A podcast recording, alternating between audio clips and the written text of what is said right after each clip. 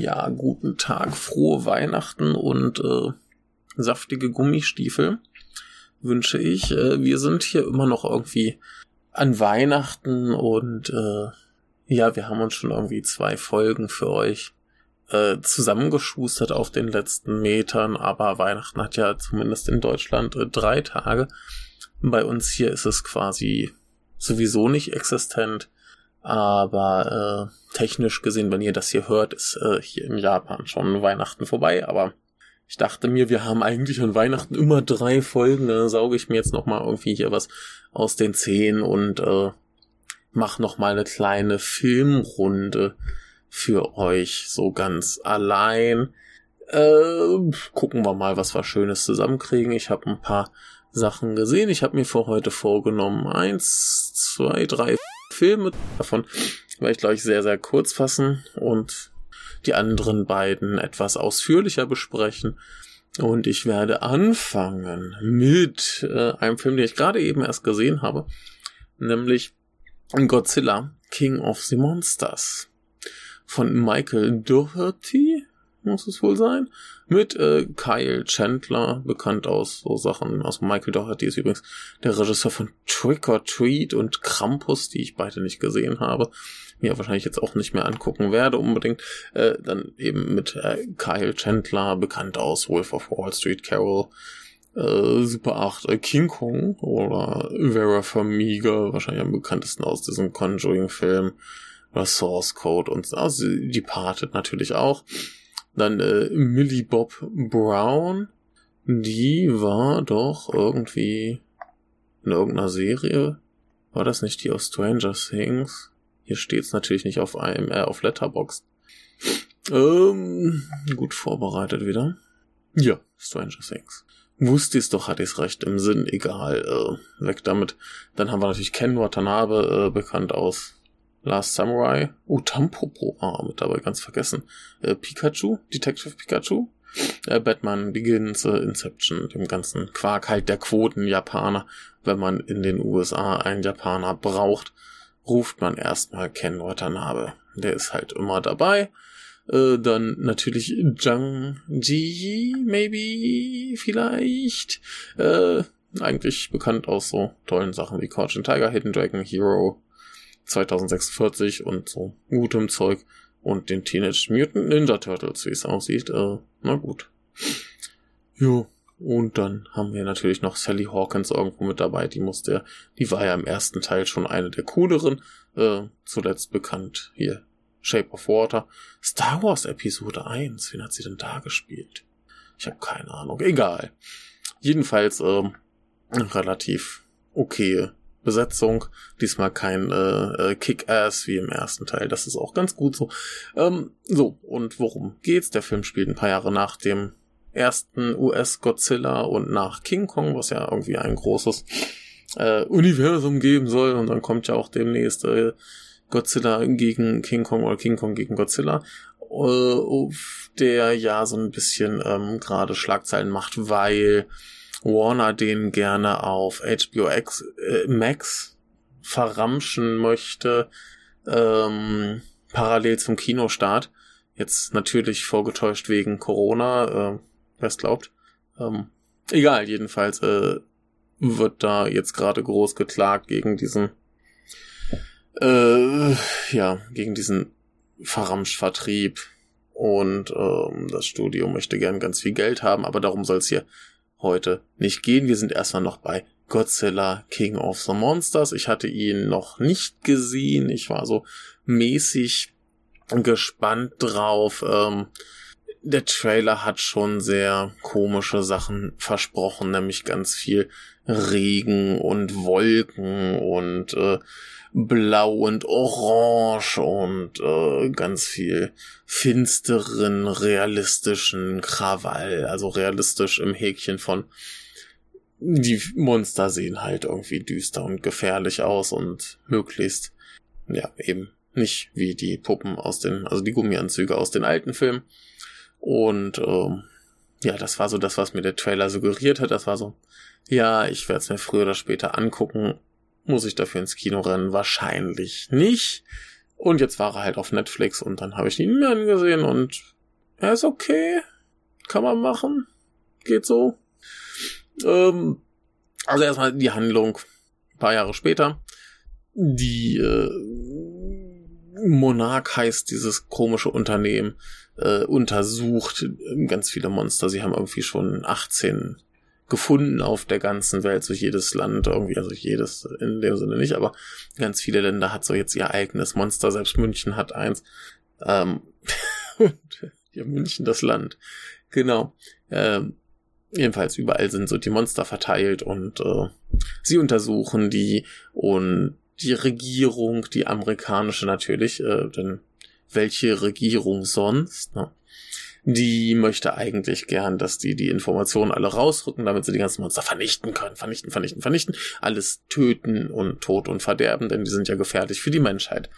So, und die gute Vera, keine Ahnung, wie ihre Figur im Film heißt, interessiert auch keinen. Ich könnte jetzt hier nachgucken.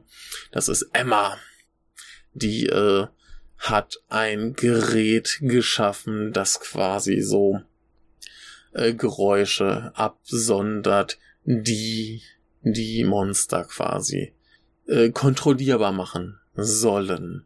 Dann kommen Ökoterroristen, gerade als sie äh, als als als äh, Mosra schlüpft. Da kommen Ökoterroristen, holen sich das Ding und äh, ziehen jetzt los, Monster auf der ganzen Welt äh, zu erwecken. So eins nach dem anderen. Und Soweit erstmal die Geschichte. Ich gehe nachher noch auf den Rest ein mit Spoilern und einem Schickimicki, aber erstmal so ein bisschen, wie mir der Film insgesamt gefallen hat. Ähm, der alte war ja rein optisch braun, grau.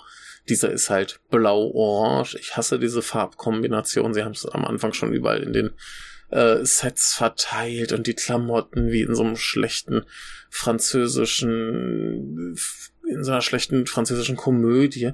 Ich erinnere mich noch mit Schrecken an diesen Film, wo, wo einer seinen strahlend blauen Blaumann auszog, um darunter eine orangene Unterhose zu entblößen. Ich hasse einfach diese dumme Farbkombination, aber müssen wir durch. Ist jetzt äh, mein persönlicher Geschmack äh, prinzipiell.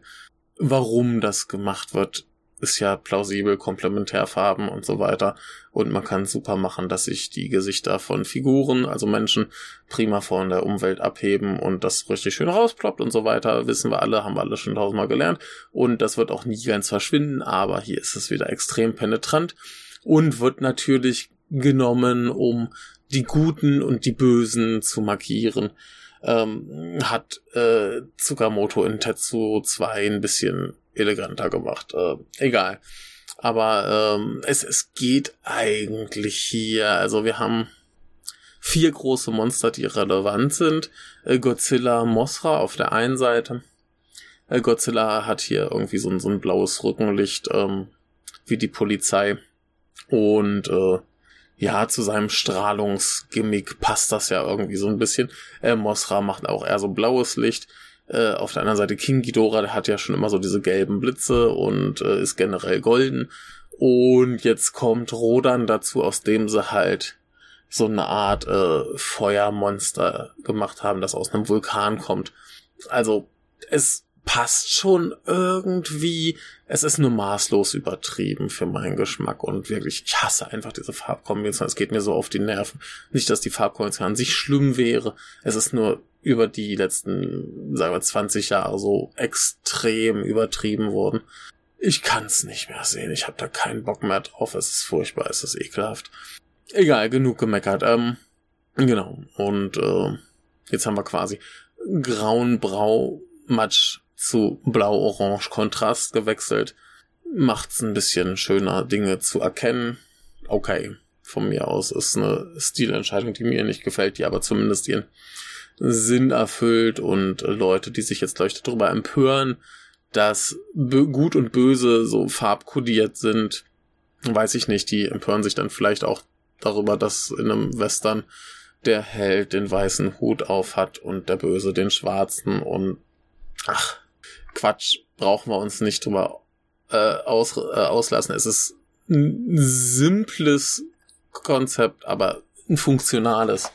Und das funktioniert, äh, das können wir, glaube ich, fast über den ganzen Film äh, sagen. Anderer großer Kritikpunkt vom ersten Teil war ja, dass ähm, wir so lange auf die Monster warten müssen und dann so wenig Monster-Action ist und immer wenn die Monster-Action gerade anfängt, wirkt weggeblendet und so weiter. Und da haben sich viele, viele Leute sehr drüber aufgeregt, wo ich damals schon mich gewundert habe, ob diese Leute überhaupt mal irgendwie so die ganzen alten Godzilla-Filme gesehen haben, denn ähm, wie es auch schon neulich in meinen, in meinen Besprechungen zu den drei älteren Godzilla-Filmen, die ich sah, äh, erklärte, da wartet man teilweise den halben Film, bis überhaupt mal ein Monster auftaucht. Und dann gibt's halt zum Schluss einmal irgendwie einen Kampf oder so. Also rein quantitätsmäßig hat dieser Film hier da schon einiges zu bieten. Die Monster sind von Anfang an präsent. Der Film geht quasi damit los, dass Mothra schlüpft. Äh, ist auch irgendwie ganz niedlich. Ähm, ja, und insofern, wir haben konstant Monster, wir haben konstant Action, ähm, wir haben relativ viel Monster-Action. Ja, während der Monster-Action ist der Fokus immer noch sehr auf den Menschen. Das war tatsächlich in vielen älteren Filmen schöner. Wenn dann endlich die Monster-Action losging, war der Fokus auch auf den Monstern. Das heißt, wir hatten vielleicht vorher so ein paar Szenen, wo die Menschen versucht haben, die Monster abzuwehren, so mit Panzern und Schießen und bla. Und das klappt halt nicht. Und dann, wenn die Monster kämpfen, ist der Fokus auf den Monstern. Ja, das ist bei den alten tatsächlich schöner, aber mehr Monster-Action war deshalb damals trotzdem nicht. Also, ja, dieser hier, der ist schon echt voll. Wir haben relativ wenig wirklich so Handlungsszenen mit nur Gelaber oder Menschen, die irgendwas tun.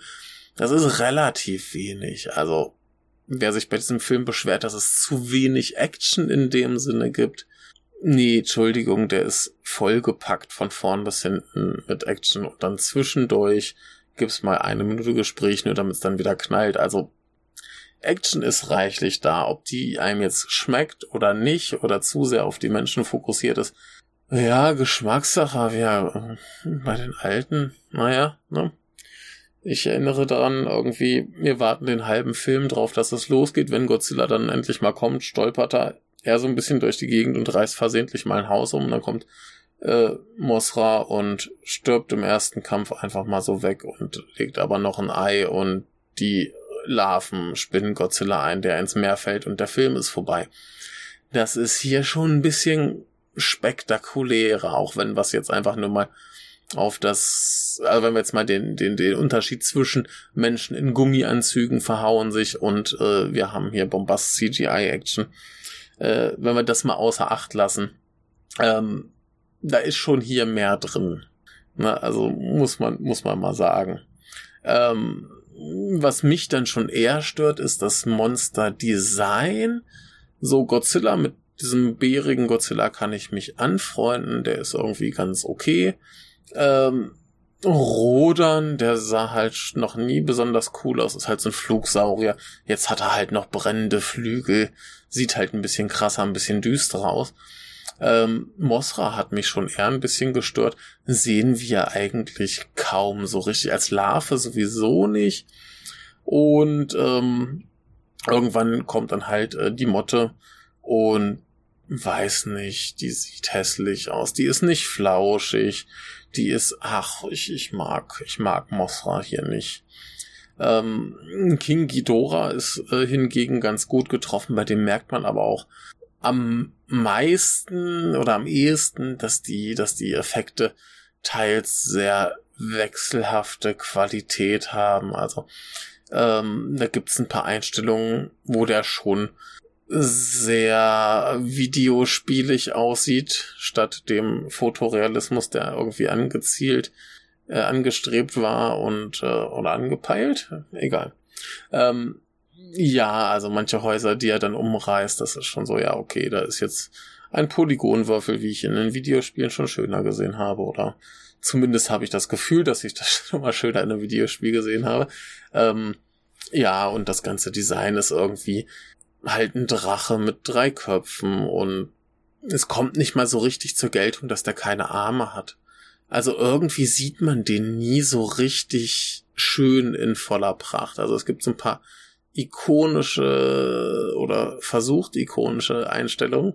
Ähm, zum Beispiel, wenn äh, King Ghidorah dann auf diesem Vulkan sitzt, aus dem Rodan kam äh, und im Vordergrund ist halt dieses Kreuz und äh, was hier irgendwie offensichtlich eine äh, ja ein Götter Götterstatus ähm, darstellen soll.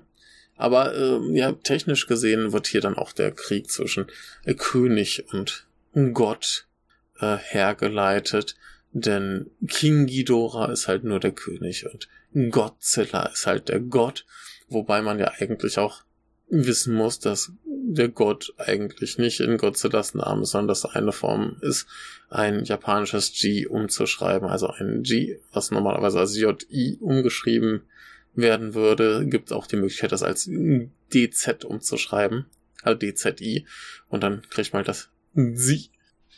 Und so kam wahrscheinlich mutmaßlich Godzilla zustande.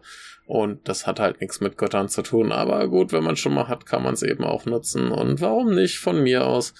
Äh, ist okay. Gut. Ähm, was haben wir noch? Wir haben halt einen relativ starken Fokus auf die Menschen. Die Menschen sind da, sie machen relativ viel. Der Fokus ist tatsächlich immer noch sehr, sehr stark auf den, auch während der Action. Äh, die Figuren, ich kann mich an keinen Namen von irgendwem erinnern, außer Ken Watanabes Figur, der halt Sedi Sawa spielt, was ja offensichtlich eine Anspielung auf den ersten Original Godzilla von 54 ist.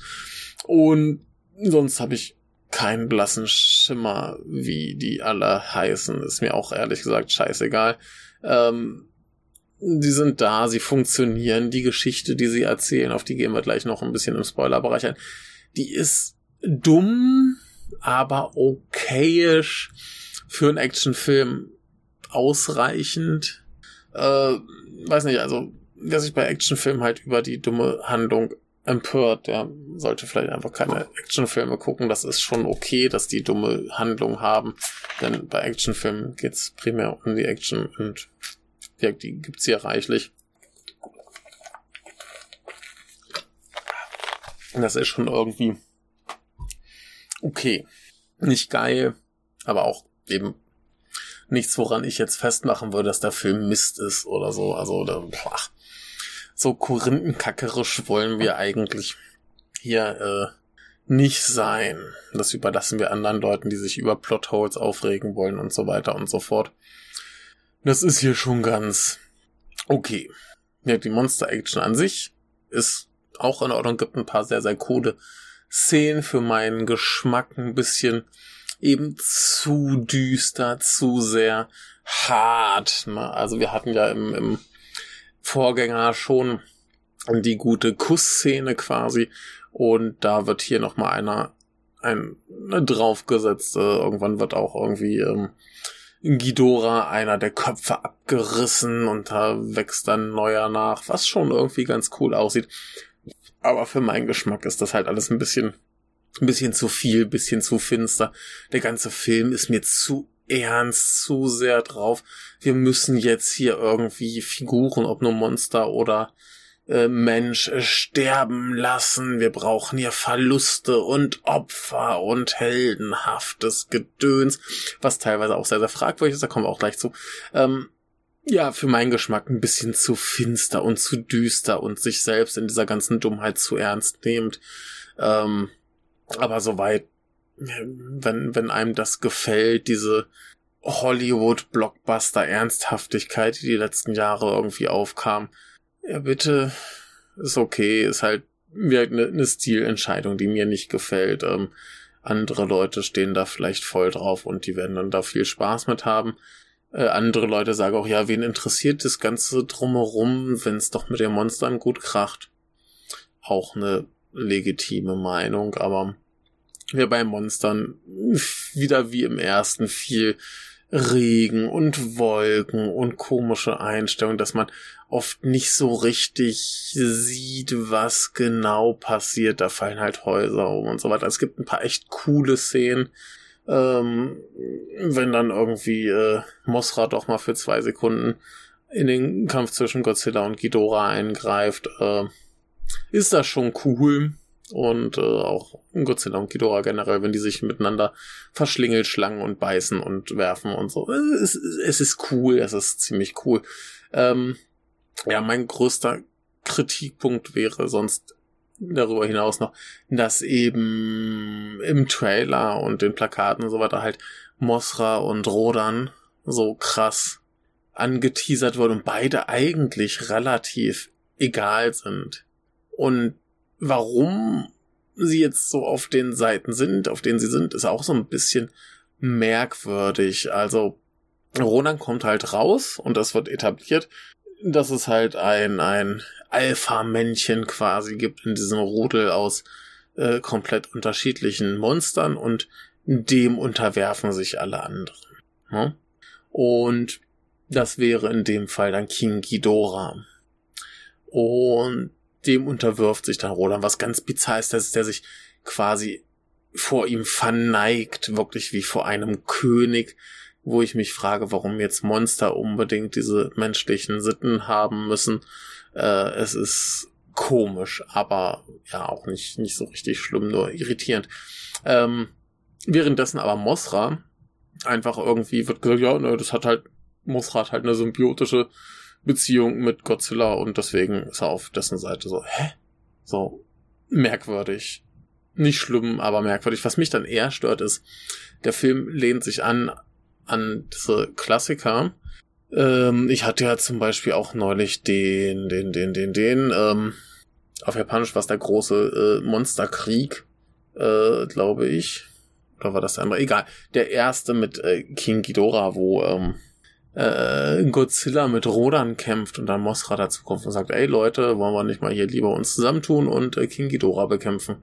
Ähm, so, da ist das so gelöst. King Ghidorah ist ein Monster aus dem All, das eben zur Erde kommt und alles kaputt machen will und deswegen müssen die sich zusammentun, um eben ihr Zuhause zu beschützen und den Eindringling zu besiegen. So, und hier ist es aber so, kleiner Spoiler, winziger Spoiler, bevor es den richtigen kommt. King Ghidorah ist ein Außerirdischer, der halt dahin kommt und deswegen nicht in dieses Ökosystem passt und deswegen allen überlegen ist und deswegen pauschal das Alpha ist. So. Und ähm, ja, dann unterwerfen sich halt alle bis auf Godzilla und Mosra eben dem. So. Was, warum? Wieso? Keine Ahnung, aber anscheinend ist das auch schon eine, eine Jahrhunderte, Jahrtausende alte Fehde. Und äh, vielleicht hat sich einfach über die Jahre so etabliert, aha, wenn äh, äh, Ghidorah auftaucht, dann unterwerfe ich mich dem und wenn Godzilla auftaucht, unterwerfe ich mich dem und dann weiß ich nicht, keine Ahnung, ist egal. Man sollte vielleicht auch nicht zu viel über Logik in solchen Filmen nachdenken.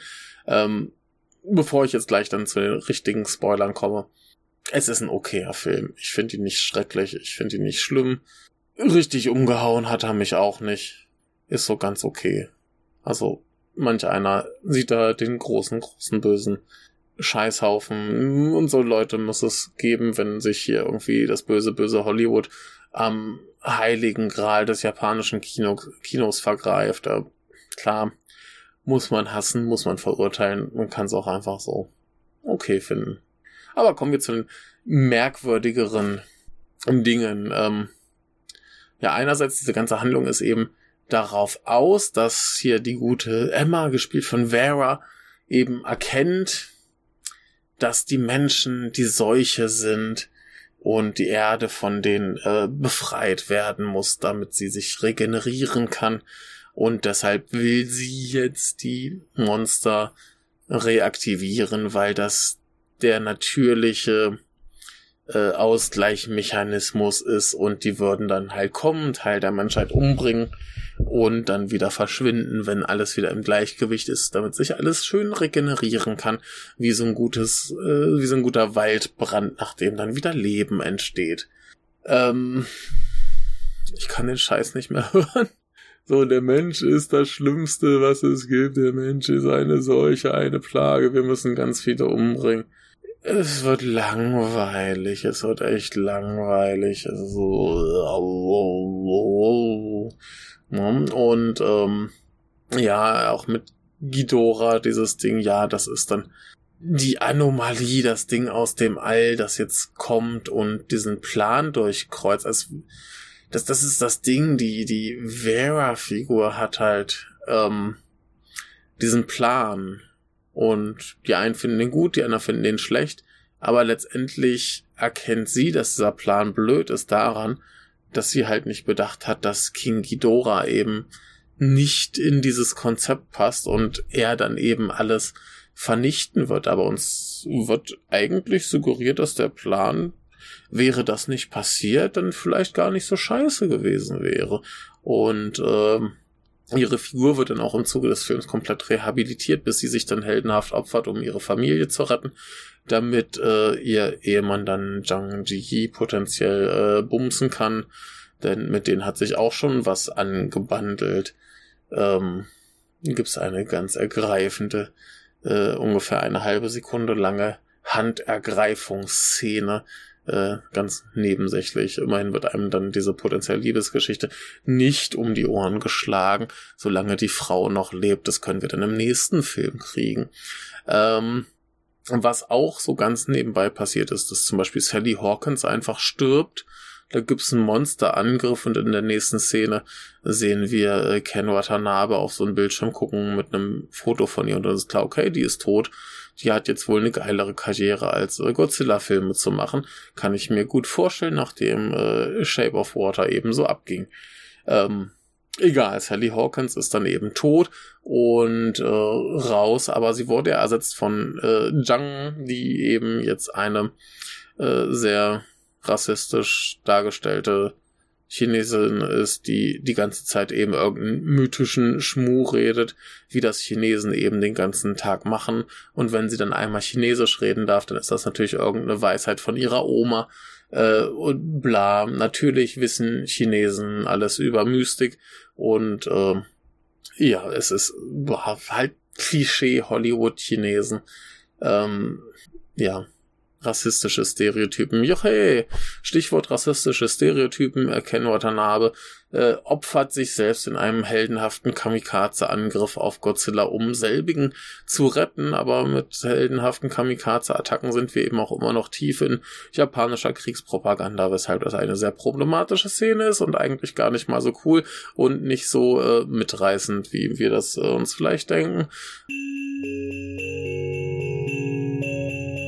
Achtung, Achtung, ein Nachtrag. Und zwar, äh, Serizawa macht nicht einfach nur einen Kamikaze-Angriff mit einer Atombombe, sondern muss man auch bedenken, dass er quasi in diesem Film Godzilla bereits als den legitimen Herrscher über die ganze Menschheit äh, anerkannt hat.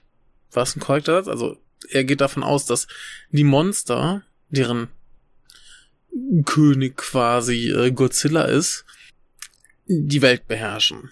Ne? Sie können darüber bestimmen, wie, wo, was Menschen und so weiter, äh, ob die alle ausgerottet werden oder nicht. Und Godzilla, hier in diesem Film, der Gott ist drin. Also es ist quasi ein gottgleicher Herrscher. Was war der japanische Kaiser früher? Ups, ein Herrscher, der von den Göttern abstammte. Also äh, sind wir noch dichter am Propagandafilm des Zweiten Weltkriegs, äh, wo sich der Krieger mit seinem Flugzeug oder so äh, opferte, um seinen gottgleichen Herrscher quasi zu dienen. Hier in diesem Film also äh, begibt er quasi Selbstmord mit einer Atombombe, um seinem gottgleichen Herrscher äh, nicht nur zu Diensten zu sein, sondern halt tatsächlich um ihn äh, zu retten. Er gibt sein Leben für das Leben des Herrschers und äh, ja, es ist sehr bizarr. Dass quasi jetzt die Amerikaner einen japanischen Propagandafilm drehen. Ich bin verwirrt. Ich bin betrunken, aber das wollte ich gern noch äh, hier hinzufügen. Bitte jetzt weiter in die eigentliche Folge. Und ich denke mir, warum muss man aus einem Film, der offensichtlich irgendwie eine lange Tradition in Japan hat, den einzigen Japaner raustöten, den man hat? Vielleicht hat auch Ken Watanabe einfach keinen Bock mehr auf diesen Godzilla. Man weiß es nicht, egal. Jedenfalls äh, ein bisschen komisch, dass man jetzt sagt, hey, wir kicken den Japaner raus, aber dafür haben wir ja jetzt nicht Chinesen, denn Asiaten sind ja sowieso alle gleich und aus China kommt mehr Geld, um diesen Film zu unterstützen und überhaupt und äh, es ist ein bisschen komisch. Also, ja, ne. Wird natürlich auch noch referenziert, dass Ken Watanabe im ersten Film sie kämpfen lassen wollte und diesmal kämpft man halt mit, anstatt sie einfach nur kämpfen zu lassen. Ach, es ist alles so ein bisschen. Äh, äh, ne, also da ist ganz viel ähm, auch so amerikanischer Heldenpathos mit drin, wirkt er sich dann hier kom kombiniert mit äh, japanischer Kriegspropaganda und ganz, ganz großartig, Ken Watanabe sprengt sich natürlich selbst mit einer Atombombe in die Luft. Boah, der Japaner schnappt sich eine Atombombe, um irgendwie Hiroshima und Nagasaki nachzuspielen, um das Leben der Menschheit zu retten. Es ist äh, keine Ahnung. Ich finde es irgendwie grotesk. Ich weiß, ich, ich wüsste gerne mal, ob da irgendwer drüber nachgedacht hat, wie das vielleicht äh, rüberkommt, wenn man jetzt den, den Japaner mit einer Atombombe losschickt, um sich in einem Kamikaze-Angriff irgendwie selbst umzubringen. Es ist ganz bizarr. Ich, ich, ich finde es merkwürdig. Ja, generell ist dann aber auch zum Beispiel immer die Rede von der Regierung, was natürlich die US-Regierung ist. Ne? Diese Monster sind auf der ganzen Welt unterwegs, selbst in München. Ne? Und äh, die Regierung, die amerikanische, die eine, die eine relevante, äh, die will, die will, die will. Keine andere Regierung will irgendwas. Die wollen sich vielleicht höchstens noch den, selbst den Arsch retten.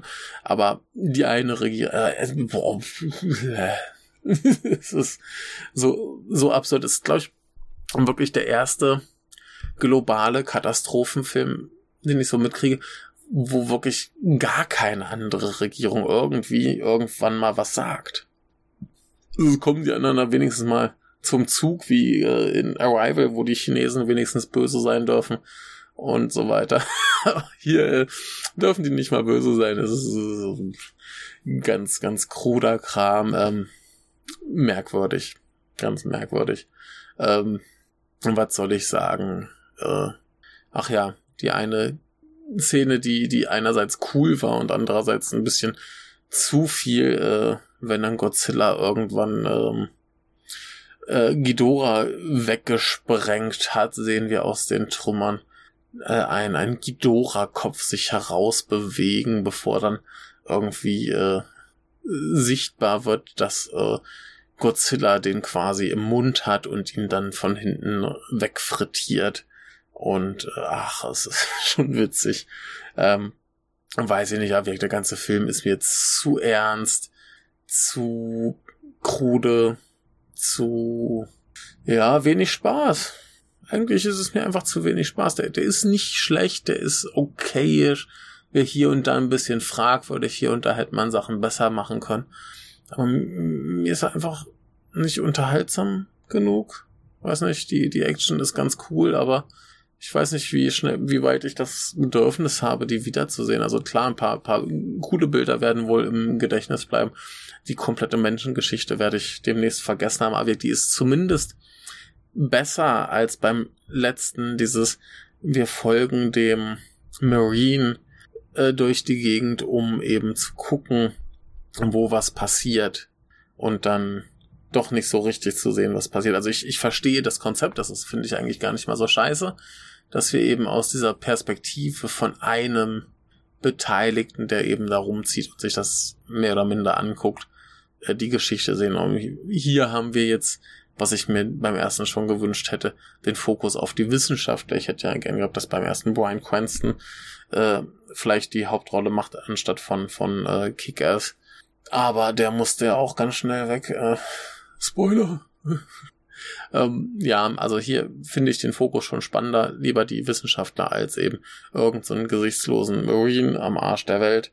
Ähm, die Familienbeziehung so primitiv und simpel sie war, war interessanter als der Marine, der seine Freundin retten will. Ähm, ja, das ganze Geflecht aus den Figuren. Es sind relativ viele Figuren, die halt auch alle super blass bleiben. Aber die ganze, die ganze Geschichte, die mit denen erzählt wird, die ist halt zumindest nicht gut, aber interessanter als beim letzten. Und wir, wir haben auch mehr Monster Action als beim letzten. Die Monster Action ist auch besser als beim letzten. Also im Prinzip macht da zumindest alles eine Spur besser als der letzte. Ob das jetzt viel heißen mag oder nicht, sei mal so dahingesagt. Ähm, ich habe noch eine letzte Sache, die mich gestört hat, und zwar die ganzen anderen Monster, die wir gesehen haben in diesem Film, die irgendwo rauskommen.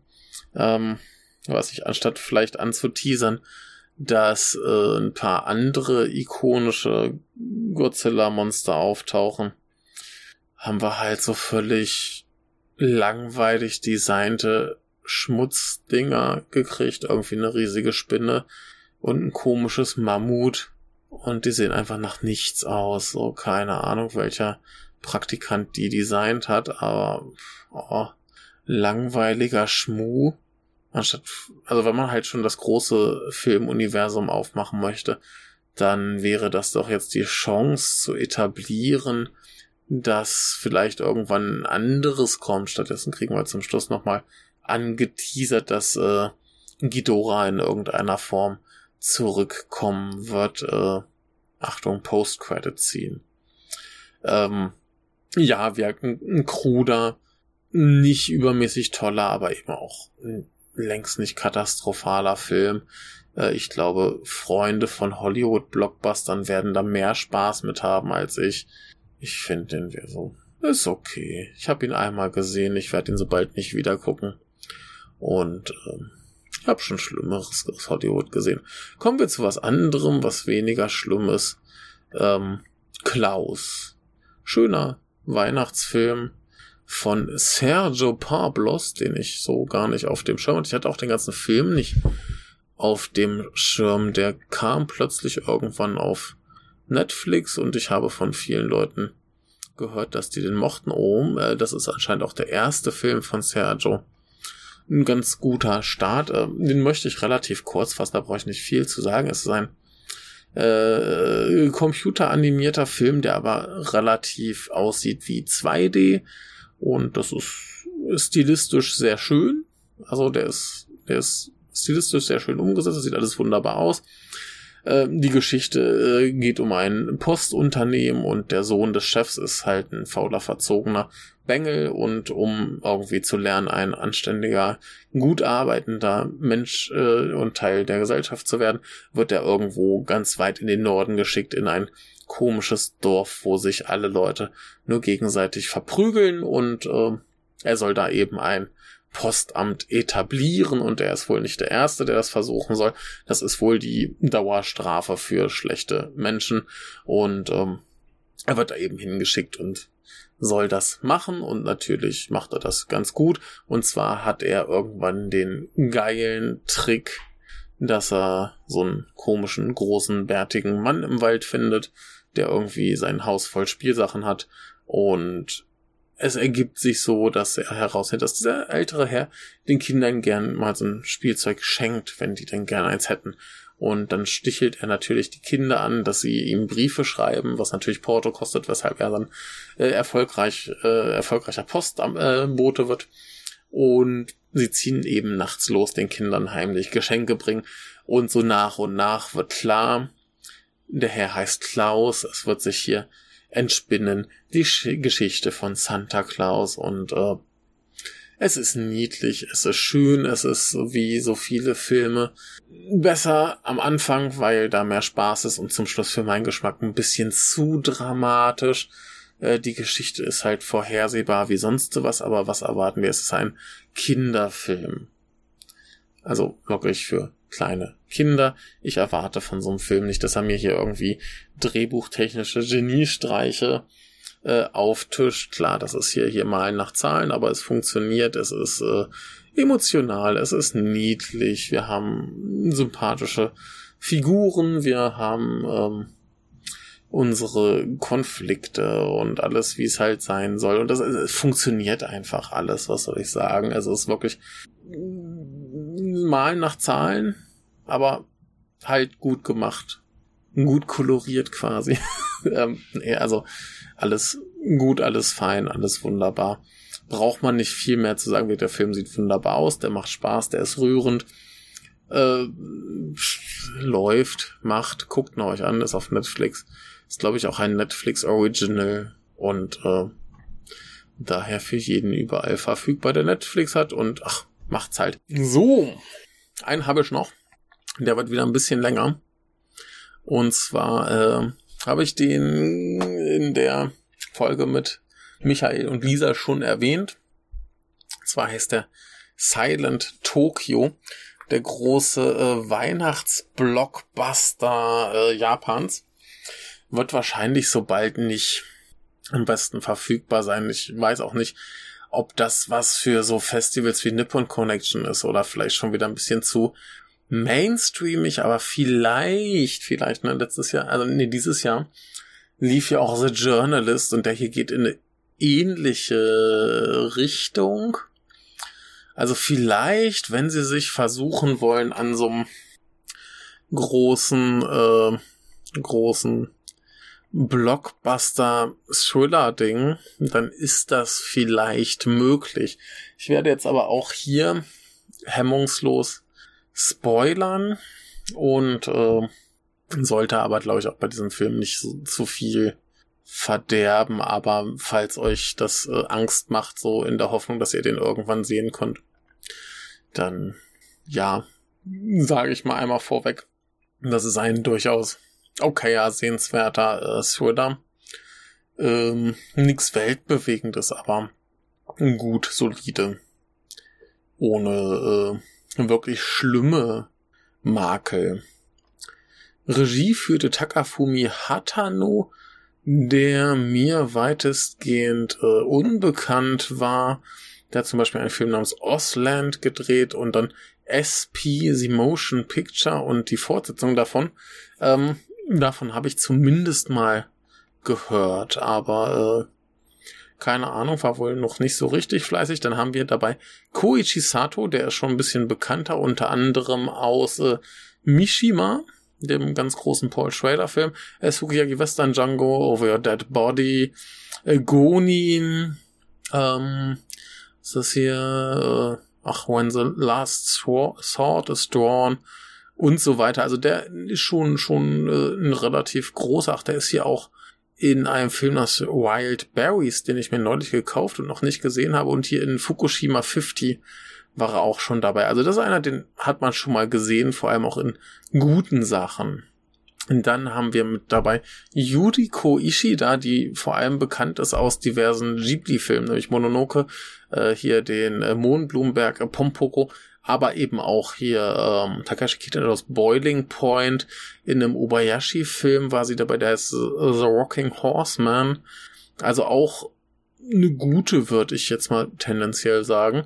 Dann haben wir noch Hidetoshi Nishijima, ähm, hier aus äh, Creepy Dolls, Tony Takitani, ähm, Loft, dem Kiyoshi Kurosawa und eben auch zwei Ghibli-Filme, nämlich einmal Wie der Wind sich hebt und äh, die Legende der Prinzessin Kaguya. Und dann haben wir Tomoya Nakamura aus Like Father, Like Son, äh, Blood of Wolf sehe ich hier und äh, hier Sangatsu no Rayon äh, ist, glaube ich, der Manga relativ bekannt. Ich habe viel von gehört, ich habe es noch nicht gesehen. Ach, der war auch in diesem Ausland vom selben Regisseur dabei.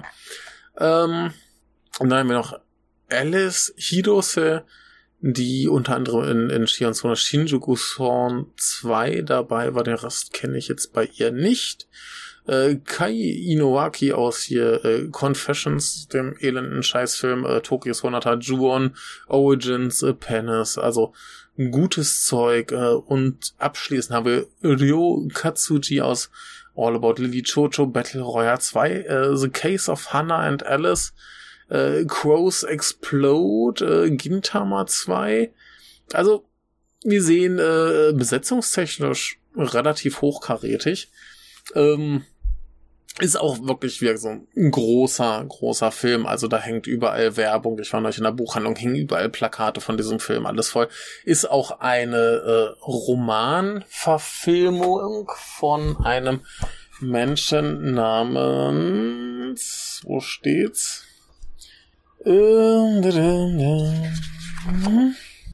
Ah, hier.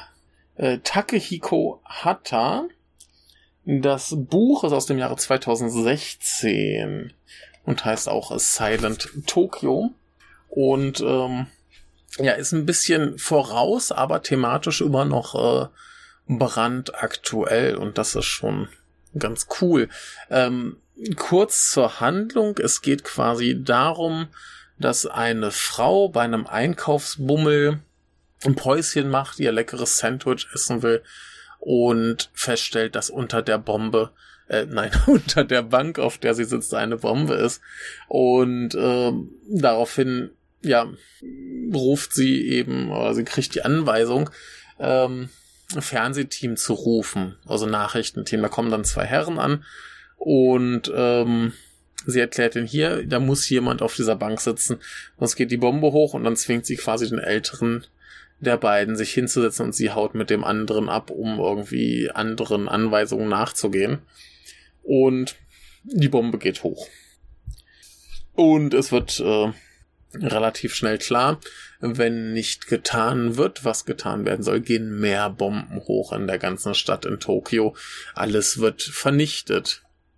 Und das sah für mich im Trailer schon relativ ernst aus. Ich hatte so ein bisschen die Hoffnung, dass es vielleicht so ein bisschen Richtung wenigstens ähm, Stopp langsam 3 geht. So, ne? Schöner Action-Thriller wenigstens, vielleicht hier eine Spur ernster, aber eher so Action-Thriller. Was es tatsächlich ist, ist mehr ein, ein richtiger Thriller. Leute reden, Leute diskutieren, Leute versuchen herauszufinden, wer der Terrorist ist, der hier irgendwie ähm, äh, das Land bedroht, die Stadt bedroht. Das sei erstmal nur die Stadt. Die Forderung des Terroristen ist übrigens ein Gespräch mit dem Premierminister. Und ähm, dann haben wir ein ganzes Ensemble an Figuren. Ähm, wir haben eben diese Frau auf der Bank mit einem von den Nachrichtenmenschen. Wir haben zwei Polizisten, ähm, einer der übliche, grantige, alte, sagt der sich nicht rasieren, also was heißt alt, aber schon ein bisschen älter, der sich nicht rasieren kann und sein gestriegelter junger Partner. Ähm, wir haben einen mysteriösen, etwas äh, fragwürdigen Mann in Schwarz und Leder und äh, wir haben ein jungen, mysteriösen Mann, der kaum redet, der zu einem Date gefordert wird. Und dann haben wir eben die Frau, die auf ihn steht und ihre Freundin, Schrägstrich Arbeitskollegin ist es, glaube ich, ähm, die da irgendwie auch noch Dinge tun. Und ja, wir, wir haben diese vielen Figuren, die besser charakterisiert werden als jetzt zum Beispiel in Godzilla. Das klappt hier ein bisschen schöner auch viel Klischee, viel Kitsch, ähm, klappt aber soweit ganz okay. Also wir bewegen uns halt hier im Rahmen von japanischen Mainstream-Filmen. Das ist schon alles ein bisschen drüber, ein bisschen zu kitschig, aber so ist es eben. Ähm, das ist gleich eine Tonalität, mit der man klarkommen muss, wenn man sich japanische Mainstream also große Mainstream-Filme anschaut. Auch die Optik ist so schon Hochglanz, aber man merkt halt, das ganz große Budget steckt da jetzt nicht hinter, wie zum Beispiel keine bei einem Godzilla oder so. Die CGI-Effekte sind ja auch ein bisschen schwankend. Also wir haben zu Anfang, wenn die Titeleinblendung kommt, so eine Explosion, äh, wo dann Zeug vom Tokyo Tower runterfällt. Das sieht schon der billig aus. Wir haben aber eine große zentrale Szene, auf die ich später zu sprechen komme, die hingegen eigentlich ziemlich gut aussieht. Also da, sie, sie wussten schon, wo sie das Geld reinstecken müssen. Und was ich äh, relativ lustig fand, gleich zu Anfang haben wir halt diese Frau bei ihrem Einkaufsbummel, sie kauft sich Handschuhe und wir sehen halt dieses Shopping Center in Tokio in Hochglanz und die ganzen schönen Menschen, die sich da tummeln und super Atmosphäre und alles super stylisch wie im kitschigen Weihnachtsdorama.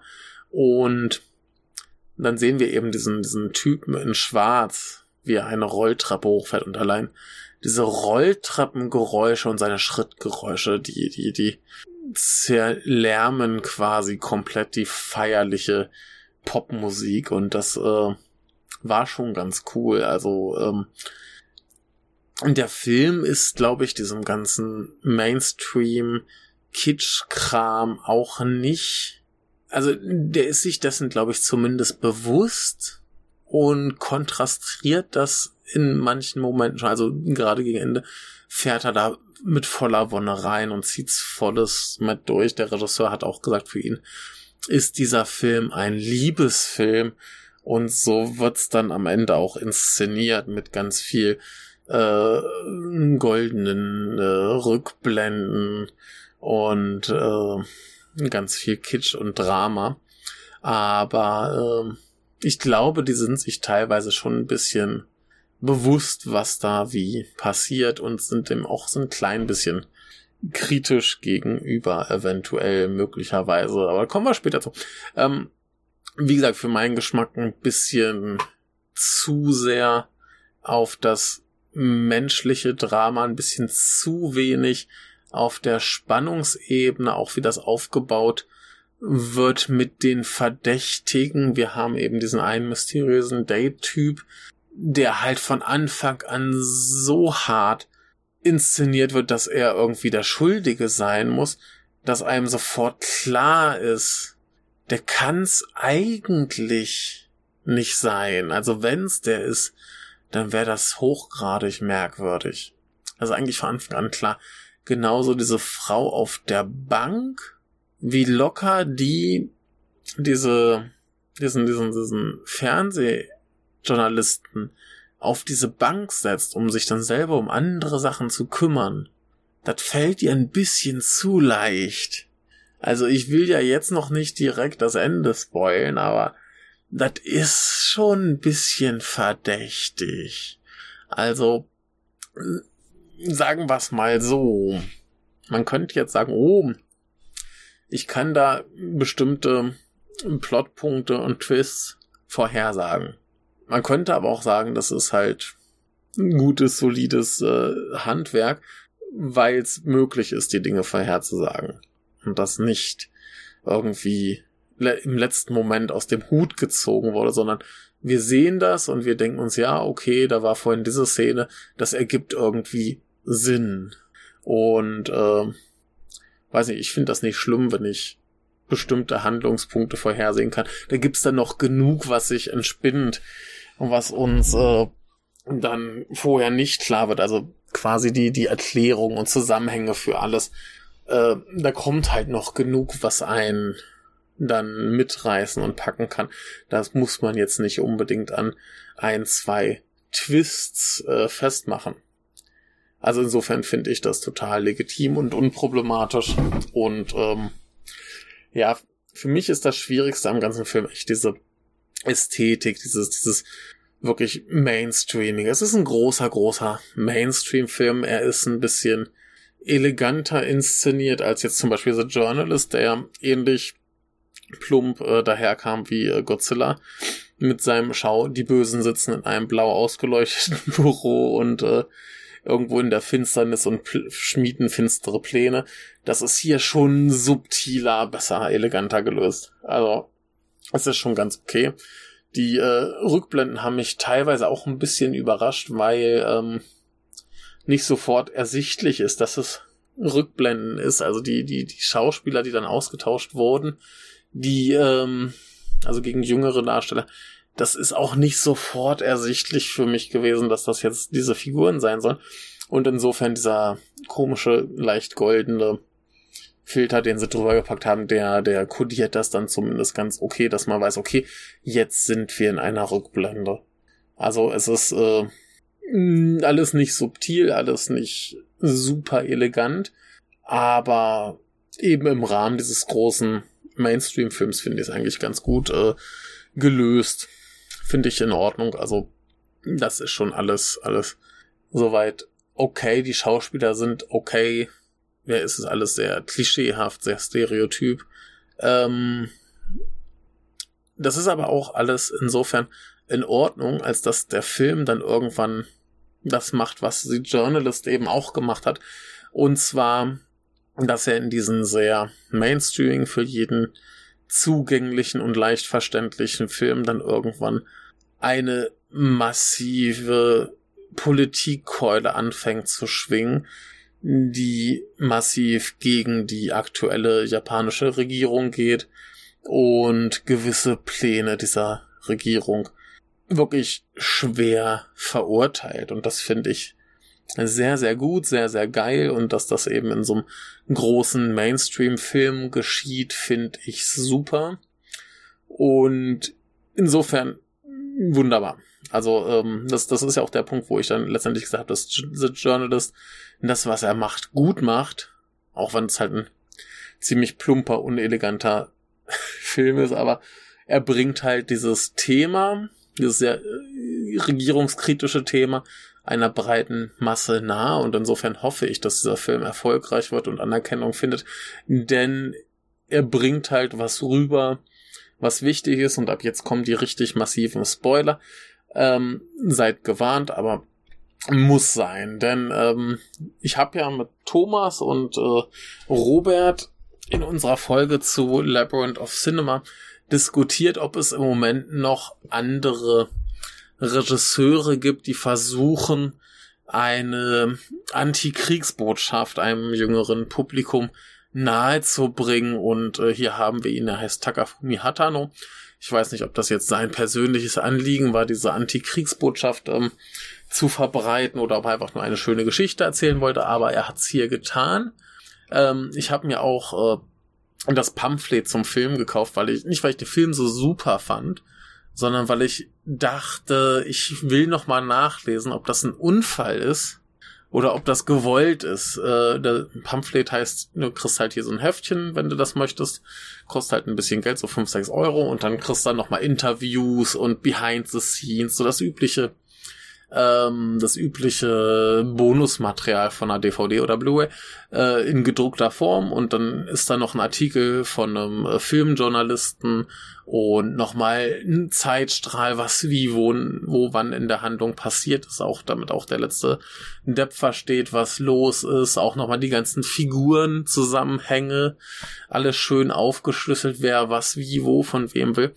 Äh, für mich persönlich ganz wunderbar, als dass ich halt als äh, jemand, der zwar Japanisch spricht, aber eben längst nicht perfekt und dann einen Film ohne Untertitel sieht, der manchmal sich so denkt, äh, habe ich das jetzt wirklich so verstanden, wie es gewollt ist, äh, konnte ich mir noch mal etwas äh, Konfirmation äh, quasi abholen und äh, mich daran erfreuen, dass ich alles so verstanden habe, wie es wohl sein sollte. Und jedenfalls ähm, macht dieser Film etwas, das ist in diesem Artikel, in dem Pamphlet von dem Filmjournalisten auch nochmal ganz klar rausgestellt. Der macht etwas sehr ähnlich wie zum Beispiel Tsukamoto in äh, Fires on the Plane wurde da zum Vergleich herangezogen, weil der eine ähnliche, ähm, wirklich grausame, blutige, schreckliche Szene im Mittelteil hat.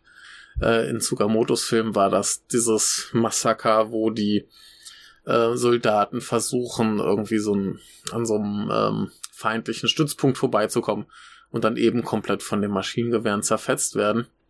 Und hier ist es dann eben irgendwann eine Bombe, die hochgeht. Das ist auch die, die große zentrale Action-Szene des Films. Der Rest ist tatsächlich mehr so Spannung, Drama. Aber da ist eine Szene so richtig, da haben sie auch ordentlich Geld ausgegeben. Es muss ein bisschen was gekostet haben. Ähm, ist ganz, ganz schrecklich. Ähm, das Ding ist nämlich, dass es irgendwann heißt, in Shibuya wird eben eine Bombe gezündet, wenn eben nicht bestimmte Forderungen erfüllt werden. Und ähm, was hier sehr, sehr krass ist, äh, die Bevölkerung wird gewarnt, sie versuchen das zu evakuieren. Ähm, da sind aber wahnsinnig viele Leute, die es einfach nicht glauben oder die einfach sagen, ey, scheiß drauf, wir sind jetzt hier die coolen, hippen äh, Instagrammer, äh, YouTuber, was auch immer, wir gehen dahin, machen Party, gucken, machen Countdown und passiert ja eh nichts. Ähm, eben ziemlich genau dieser Ansatz, den Tsukamoto hat, dass man halt sagt, so, die jungen Leute haben keinerlei Vorstellung davon, was irgendwie Krieg und Gewalt für Auswirkungen hat. Und dementsprechend tummeln die sich da, als wäre es halt irgendein geiles gesellschaftliches Ereignis, aber sie glauben es einfach nicht dran. Ähm, sie widersetzen sich eigentlich komplett der Regierung, was ähm, ganz lustig ist da im Zuge von Corona. Ja, viele sagen, ja, hier, die Japaner sind ja alle so regierungshörig, was halt auch ein ziemlicher Schwachsinn ist. Äh, bestenfalls versuchen sie halt nicht irgendwie negativ aufzufallen. Aber wenn ich mir halt angucke, wie viele Leute irgendwie dann doch irgendwie ihre scheiß Maske nicht aufsetzen oder hinzukommen und dann zumindest die Nase frei poolen, weil sie ja sonst nicht atmen können, die armen Häschen. Ähm, ja, da könnte man das einerseits fast schon lesen als ein, ähm, hört doch einfach mal auf eure Regierung, wenn die euch was sagt. Also böse Zungen könnten diese Szene so verstehen in diesem Film. Andererseits, jetzt im Jahr von Corona, denke ich mir, ja, da ist halt eine Warnung vor Gewalt und Gefahr und äh, wenn du halt nicht mal in der Lage bist, irgendwie einer potenziellen Gefahrensituation aus dem Weg zu gehen, wenn du nicht mal so weit deiner Regierung vertraust, äh, dass du mal irgendwie ein paar Stunden nicht an einen bestimmten Ort in der Stadt gehst, ne, wo du sonst keinerlei Nachteile von hast, äh, ja, dann bist du vielleicht auch selber schuld, wenn dein dummes Grinsen dann im Livestream zerrissen wird. Ähm, ganz fies ausgedrückt. Und genau das kriegen wir hier nämlich zu sehen. Ähm, die Leute versammeln sich und machen Countdown. Und dann ist es ganz perfid. Der Countdown ist rum und nichts passiert. Und die Leute feiern und wir streamen da vor sich hin mit ihren Handys am guten äh, Selfie-Stick und so weiter. Und äh, ich glaube, da sind auch tatsächlich ein paar äh, prominente YouTuber oder so mit dabei. So sah es zumindest in den Credits aus. Und ähm, ja, die werden dann eben von einer riesigen Explosion zerrissen und zerfetzt. Und wir sehen das in Zeitlupe und im Gegensatz zum beschissenen Confessions ist das keine ästhetisierende Zeitlupe, die das alles in Hochglanz äh, darstellt, um irgendwie die Ästhetik von äh, Gewalt äh, zu zelebrieren weil das ja was ganz Tolles ist oder so, oder weil wir einfach alle so zynische Arschlöcher sind, dass wir uns daran erfreuen, wenn Leute von Bomben zerrissen werden. Ähm, sondern hier ist das ganz eklig, dreckig und äh, blutig und hinterher kriegen wir auch noch tatsächlich dann so gezeigt, so das Ergebnis dessen, wie die Leute wirklich mit abgetrennten Gliedmaßen und irgendwie Gekröse und allem Scheiß da in der Stadt liegen und das finde ich für so einen Mainstream-Film unglaublich hart, aber eben auch wichtig und ähm, ja, also wir, man könnte es so lesen, dass man halt ähm, auf seine Regierung hören soll, wenn die sagen hier äh, tu das nicht, ne?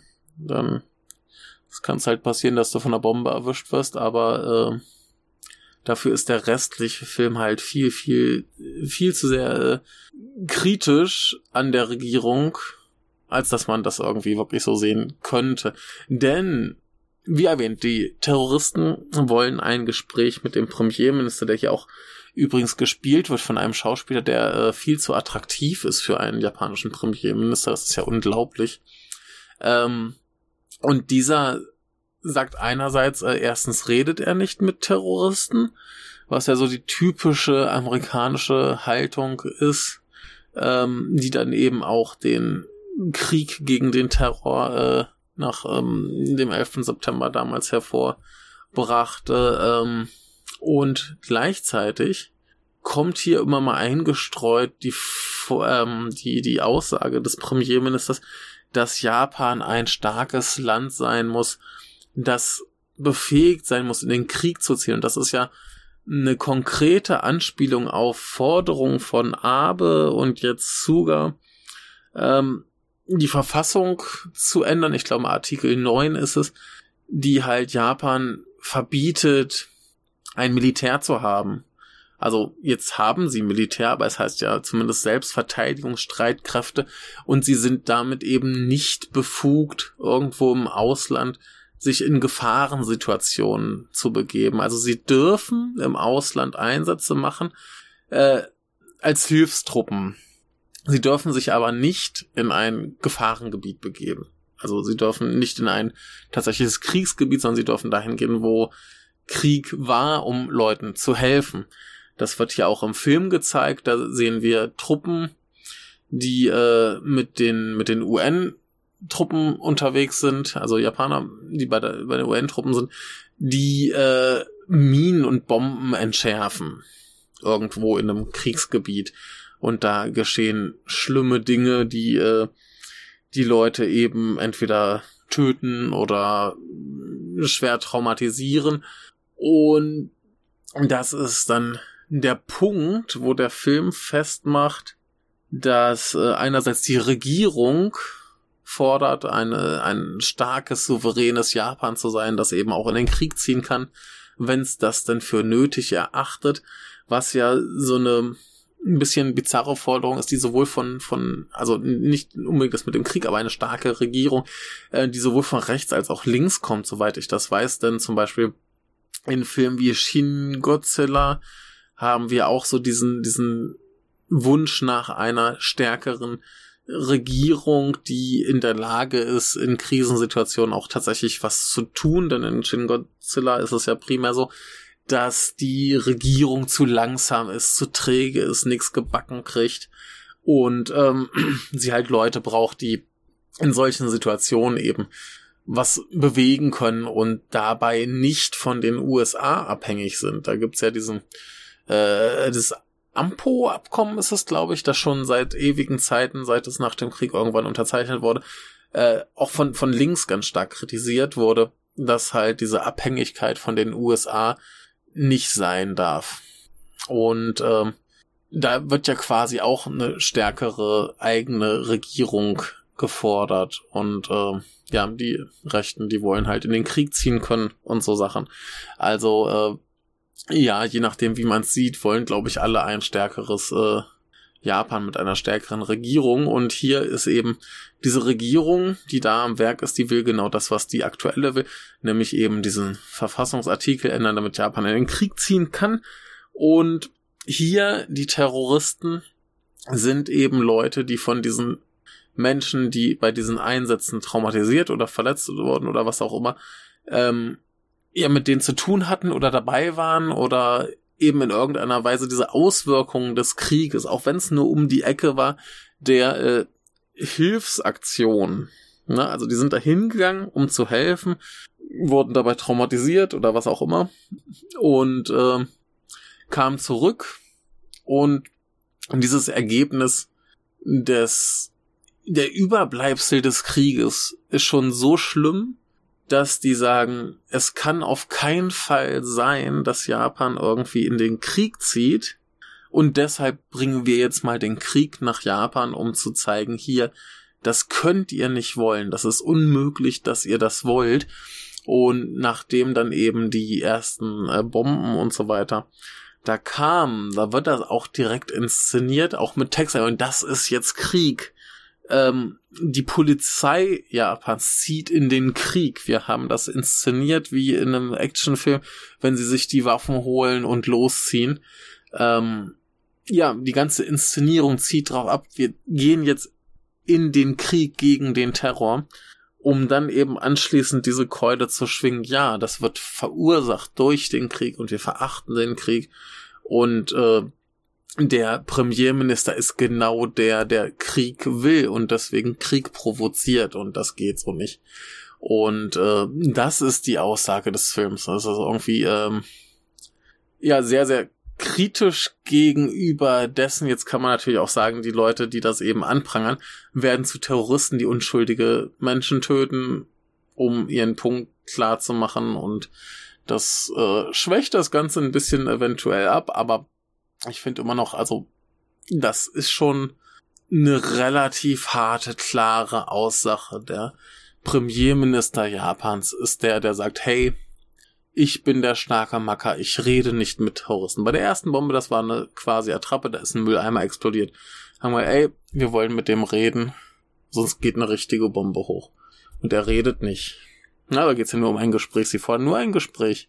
Aber er ist äh, zu stark, also in Häkchen stark, um mit Terroristen zu reden. Sowas macht er nicht. Ne, das ist äh, unter der Würde eines starken Landes oder eines starken Führers. Und deshalb gibt es mehr Opfer. Er provoziert es. Er ist die Wurzel allen Übels, wie das von den Leuten, die jetzt hier die Bomben legen, aufgefasst wurde, ist natürlich ähm, auch fatal.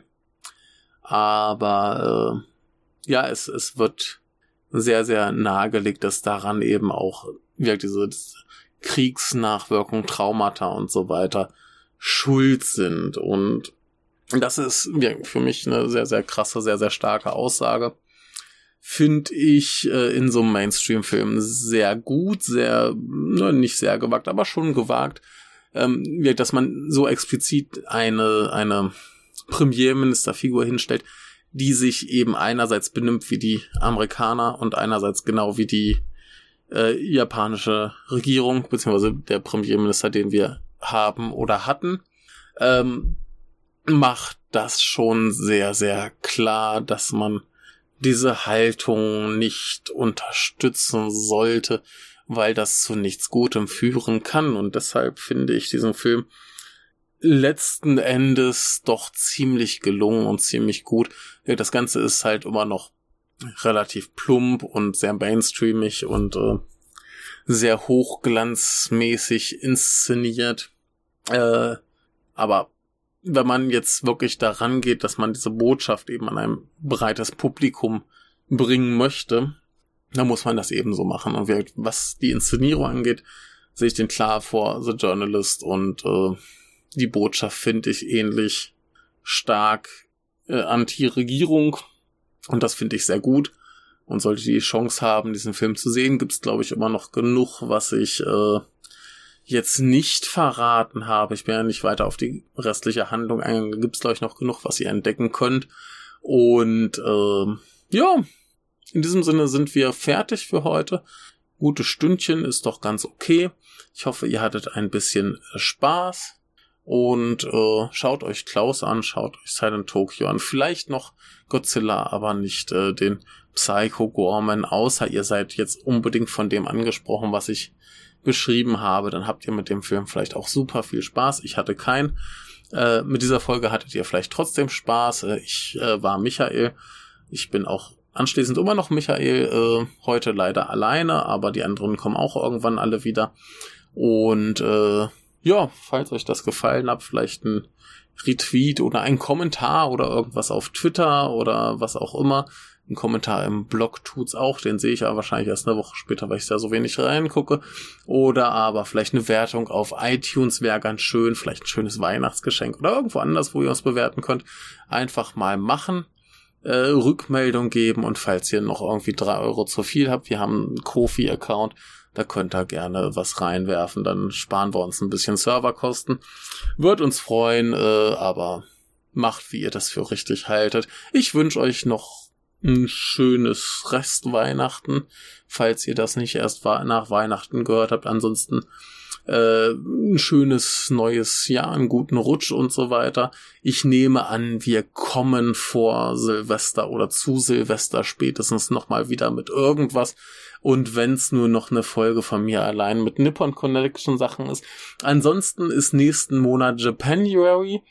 Ich äh, mache Pläne, ich sammle Gäste, falls noch irgendwer denkt, ey, mit dem Typen möchte ich mal reden, damit er nicht alleine reden muss. Äh, dann kommt gerne her und redet mit mir. Äh, wir finden schon irgendwas, worüber wir reden können. Es war mir eine Freude. Ich wünsche euch noch einen schönen Tag und bis demnächst.